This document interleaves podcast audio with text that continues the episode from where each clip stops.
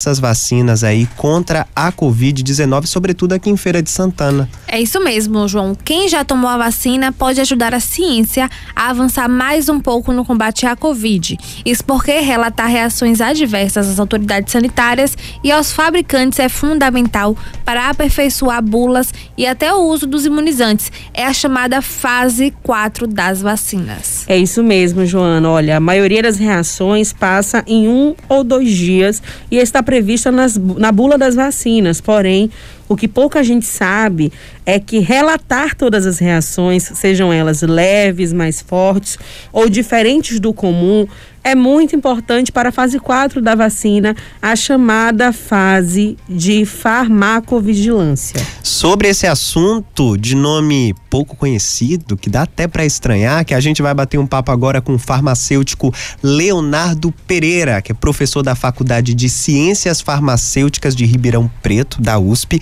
e pós-doutor pelo Departamento de Medicina interna e terapia médica da Universidade de Pavia, na Itália. Professor Leonardo Pereira, boa noite, obrigado por aceitar o convite, bater esse papo aqui conosco para a Feira de Santana e região. Boa noite, João. Muito feliz de ter sido convidado por vocês. Eu estava ouvindo um pedaço do programa e eu gosto muito, né? Eu sou ouvinte assíduo de rádios e eu acho que a rádio tem um, ela é extremamente importante nesse momento de pandemia para levar informação para as pessoas. E realmente acho que o que vocês fazem é um, um, serviço bonito, um serviço que a saúde pública precisa agradecer, é, porque informação nunca é demais, João. Acho que, então acho que o programa Altos Papos está de parabéns pela iniciativa, pela, pela informação e que tomara que o público, né, que esteja nos ouvindo possa se conscientizar com essas informações e saber que nós estamos levando informação de qualidade para eles. A gente agradece e estende também, professor, os, os agradecimentos ao senhor, né?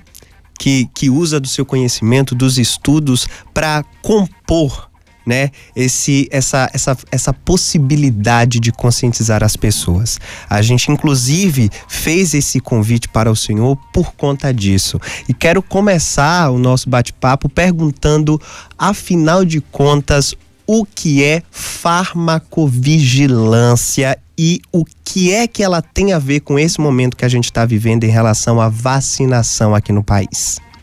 É uma palavra grande, né, João? Farmacovigilância. É, eu falei é, bem devagarinho para não errar. Não, mas falou certo. É, a farmacovigilância, na verdade, ela sempre existiu, João. Ela sempre é, foi muito importante para a questão dos medicamentos no mundo inteiro, né? Desde que surgiu a primeira agência regulatória. O que seria essa agência regulatória? A Anvisa, né? A Anvisa é uma agência regulatória ah, os Estados Unidos tem a agência deles que ficou muito famosa nessa história da pandemia, que é a FDA. A Europa também tem agência regulatória. Essas agências regulatórias são aquelas que autorizam ou não a comercialização de um medicamento, de uma vacina e assim sucessivamente. Então a farmacovigilância ela sempre existiu, né? Desde o primeiro medicamento registrado que a farmacovigilância já existe, ela é uma ciência que já dura mais ou menos 70 anos uma área da farmácia né, que já, já tem cerca de 70 anos, e ela entra em ação depois que o medicamento é aprovado. Então, por exemplo, é, quando a gente ouve falar muito dos testes clínicos, né? Esses testes clínicos, ele a gente chama de fase 1, 2 e fase 3.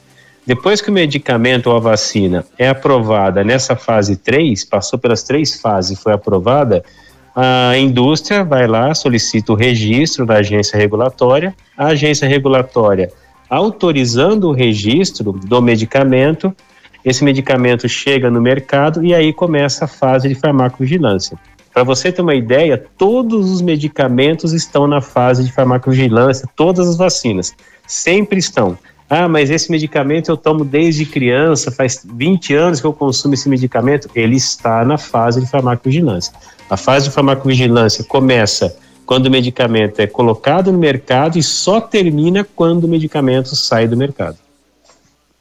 Então, é, em relação às vacinas contra a Covid, é, a fase de farmacovigilância não tem relação com a questão dessa ser uma doença que foi descoberta há pouco tempo, né? Faz parte do processo normal mesmo da, da questão da indústria farmacêutica. É isso, professor? A vacina da gripe, por exemplo, que já existe há mais tempo, a vacina do sarampo, todas essas vacinas, todos os medicamentos, eles são monitorados quando estão no mercado.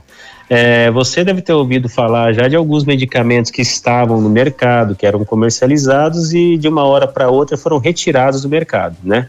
E, é, foi retirado por quê? Porque ele apresentou na, na, durante a fase de comercialização alguns problemas que foram considerados graves e aí a agência regulatória retira esse medicamento do mercado. Então a fase de farmacovigilância ela nunca para. É como o próprio nome diz, né? É vigilante. Ela ela ela está lá para vigiar o que está acontecendo com os medicamentos, com as vacinas quando estão no mercado.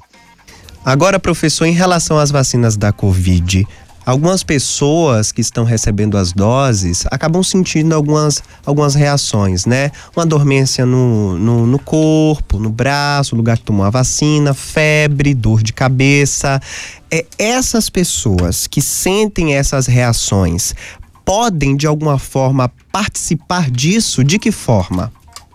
É, na verdade, quando a gente fala da farmacovigilância, qualquer pessoa pode fazer o que a gente chama de notificação. Né? Quando você vai fazer uma. Uh, quando você entra no site da Anvisa ou do Ministério da Saúde, que a gente chama de Vigimed, né? É, você pode acessar o Vigimed, ele é livre para qualquer pessoa. Então, qualquer pessoa que usou um medicamento ou uma vacina e percebeu uma reação que não era normal, né? É, ou, ou aconteceu uma coceira, uma alergia, ou alguma coisa percebeu que, olha, antes de tomar a vacina eu não estava sentindo isso. Tomei a vacina, percebi que fiquei com uma dorzinha no corpo. Isso é uma reação adversa que a gente chama, tá? Então qualquer pessoa pode ir lá e relatar isso daí. Isso a gente chama de notificação. Não precisa necessariamente ser um profissional de saúde para fazer esse relato. O próprio usuário do medicamento ele pode entrar no site da Anvisa e fazer essa notificação e isso ajuda muito, né? Por mais que as pessoas acham que não, isso nos ajuda muito, né? Ajuda muito a ciência a evoluir. A gente está fazendo um bate-papo com o professor Leonardo Pereira, que é lá da Faculdade de Ciências Farmacêuticas da USP. Professor, e como explicar que algumas pessoas têm reações adversas e outras não?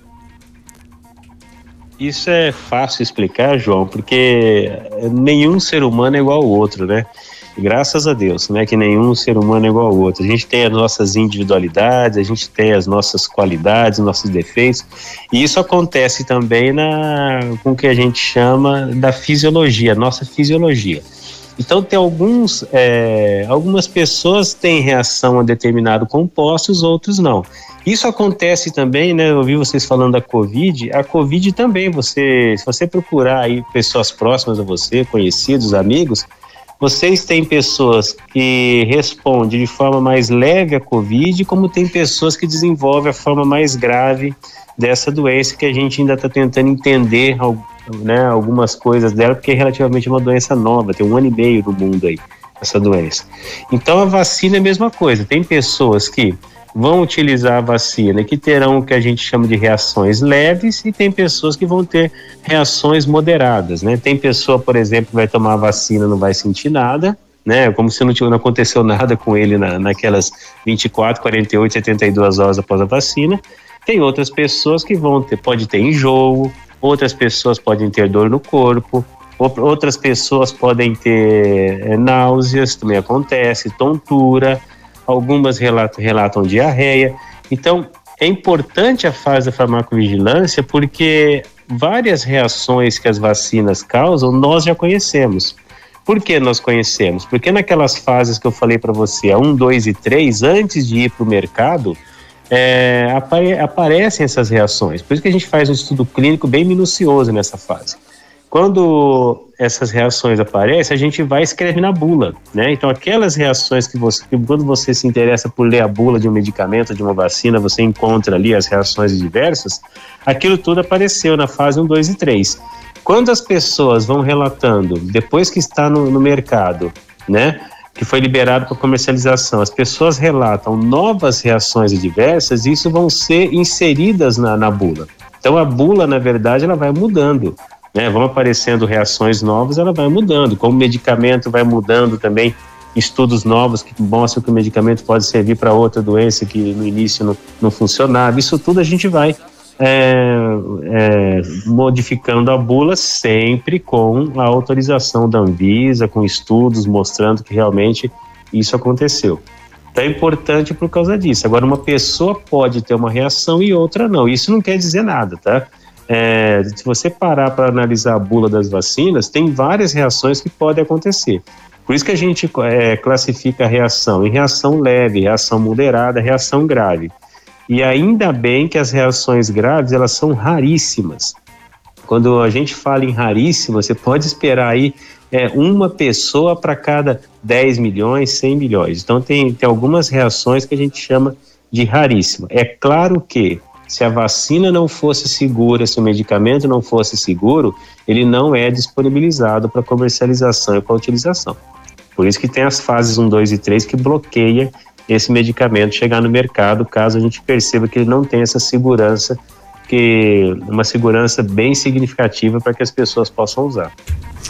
Tá vendo? Olha, ouça só o que está dizendo o professor Leonardo Pereira, hein? Professor da Faculdade de Ciências Farmacêuticas da USP, batendo um papo com a gente sobre farmacovigilância. E tem outra coisa também, né, professor? Tem gente que às vezes fica com medo dessas reações, mas ter Covid é muito pior. É muitíssimo pior, né? porque corre risco de, de ser entubado, corre o risco de chegar à morte. Então, o melhor nesse momento é a vacina mesmo. Professor, eu tenho uma dúvida em relação às pessoas que sentem. que sentem. É, tenho uma dúvida em relação às pessoas que sentem essas reações. É indicado o uso de medicamentos para aliviar esses, esses sintomas? Dependendo dos sintomas, sim, você pode usar. Se a pessoa estiver tolerando, né, se for realmente uma reação leve, é, e ela estiver tolerando esse sintoma, não precisa usar.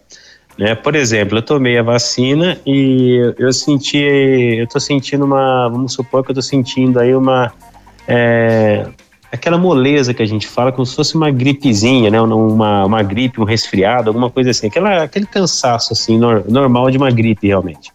É, se a pessoa ela está sentindo isso é, e dá para tolerar, ok, você pode, você mantém sem medicamento. Agora, se por exemplo, não, está incomodando, tá, sabe, estou sentindo essa fraqueza no corpo, está complicado, ah, eu vou tomar um medicamento para me ajudar a, a, superar esse sintoma. Ela pode, ela pode tomar, não tem problema nenhum. Né? Basta no, no momento da vacina mesmo, geralmente as pessoas que estão fazendo a aplicação da vacina já orientam, falam, ó, se tiver uma dorzinha no corpo e quiser tomar um medicamento, você pode tomar. Tá? Então, tem, inclusive, tem, dependendo da pessoa, ela pode até ter uma febre, tá? uma febre baixa, mas ela pode uma febre logo após a vacina, aí, geralmente nas primeiras 24, 48 horas. Então, se ela quiser usar o antitérmico, ela pode usar, não tem problema nenhum. Isso não vai inativar o efeito da vacina, não vai atrapalhar em nada. Outra dúvida recorrente, professor, é em relação à ingestão de bebidas alcoólicas, seja antes ou depois de tomar a vacina. Isso pode trazer algum tipo de, de interferência no processo de, de imunização? Olha, até o momento a gente não tem nenhum estudo que mostra que o consumo de bebida alcoólica tenha causado algum efeito negativo na imunização causada pelas vacinas. É claro que é bom a gente não abusar, né, João? se você vai vacinar, se você vai vacinar hoje, por exemplo, né? É, sabe que você vai vacinar hoje à tarde, ah, mas eu vou tomar um. Eu vou lá, um, tem um almoço marcado, acabei tomando um, um, cálice de vinho, um copinho de cerveja, ok. Agora deixa para comemorar pesado mesmo 24 horas depois que você vacinou, que é melhor, né, para garantir. Mas não tem nada, nada na, na literatura científica aí que, que mostra que a bebida alcoólica possa interferir negativamente na vacina. Pois, professor, é, eu, eu fiquei com tanto medo disso e estava esperando tanto pela vacina que eu tomei minha vacina no sábado até hoje. Uma gota de vinho, nada eu tomei. Falei, vou, vou esperar, porque não, vai que não. não. não então, esperar. 24 horas é um, é um prazo seguro. Isso, e aí, você, e aí depende a quantidade. É tudo que você vai, tudo que você faz com excesso é prejudicial, né? Mas é, não tem problema. Se eu quiser, ah, tomei a vacina hoje à tarde, quero chegar em casa tomar uma latinha de cerveja, um, um, um cálice de uma taça de vinho para comemorar, não tem problema. Então tá explicado, a gente está batendo um papo com o professor Leonardo Pereira, que é professor da Faculdade de Ciências Farmacêuticas da USP. Professor, muitíssimo obrigado por esse bate-papo esclarecedor aqui com a gente hoje no programa Altos Papos para falar sobre farmacovigilância, viu? Obrigado mesmo. Obrigado, João. Sempre que precisar, estamos aqui à disposição. Obrigado. Olha, lembrando que esse bate-papo com o professor Leonardo Pereira já já vai estar disponível no nosso podcast Altos Papos na sua plataforma de música preferida. Vai, pode ser o Deezer, pode ser o Spotify, pode ser o Apple Music, você escolhe, tá bom? O que não pode é ficar desinformado, tá vendo?